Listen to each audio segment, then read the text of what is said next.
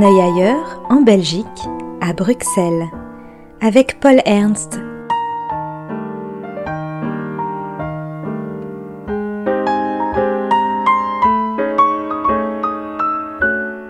Pour un décrochage bruxellois.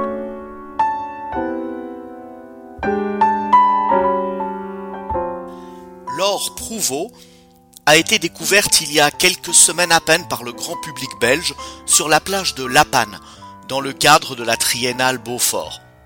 Elle a également pu montrer son travail aux Bruxellois à Beaux-Arts pendant l'événement Nuit sonore, organisé par la structure lyonnaise Artifarti.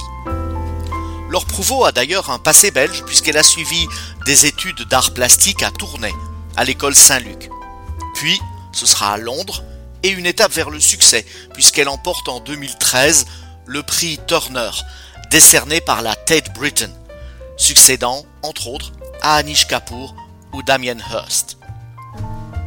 À Bruxelles, elle présente son projet Vois ce bleu profond te fondre, une vidéo qui constituait le cœur de l'installation représentant la France à la Biennale de Venise 2019.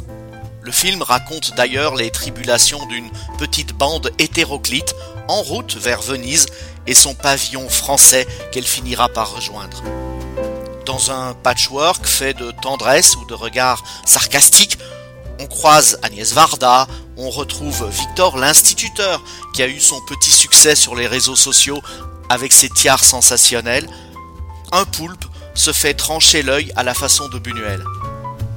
La petite bande de personnages égarés mais toujours enthousiastes poursuit sa pérégrination dans un univers liquide et déformé qui menace d'être englouti.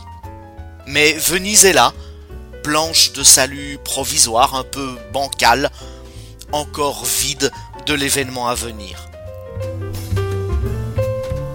Le film de Laure Prouveau a été projeté à Bruxelles accompagné d'un set de l'installateur sonore Flavien Berger et d'une proposition chorégraphique assez navrante, mais dans le cadre revigorant des nuits sonores. Ce projet hybride et sans aucun doute décalé mène une programmation resserrée de quelques jours de concerts, de workshops, de tables rondes et de soirées. À Bruxelles, ce réveil du monde de la nuit prenait un sel euh, tout particulier, puisqu'il coïncidait à la date près avec la réouverture des lieux de la nuit, ce qui a dû probablement donner quelques sueurs froides aux organisateurs.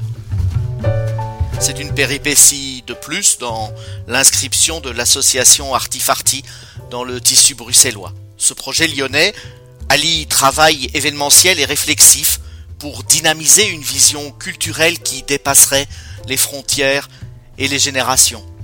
Après des débuts jugés frustrants, elle s'est associée à des acteurs bruxellois disposant d'une expertise locale comme Dorian Meus d'Under My Garage.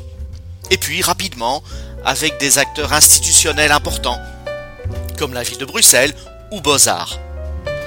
Ce qu'on appelle chez nous la ville, entendez la municipalité, cherchait à répondre aux nouvelles contraintes du Code bruxellois du logement et a donc aujourd'hui accordé une occupation temporaire à Artifarti. Ce lien entre contraintes fiscales et projets culturels amène donc aujourd'hui la ville à tendre la main aux opérateurs français pour réussir un maillage territorial entre culture et société. Le projet Reset occupera dès la fin 21 et en 2022 le bâtiment de la rue de Ligne, avant que s'y installe en 2023, ce n'est pas une blague, le centre de la police.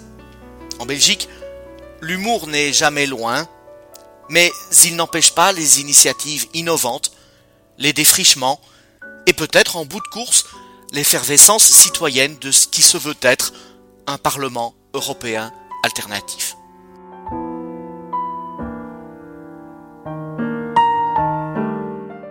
C'était Décrochage bruxellois avec Paul Ernst. Une exposition vue de Belgique à retrouver aussi en podcast.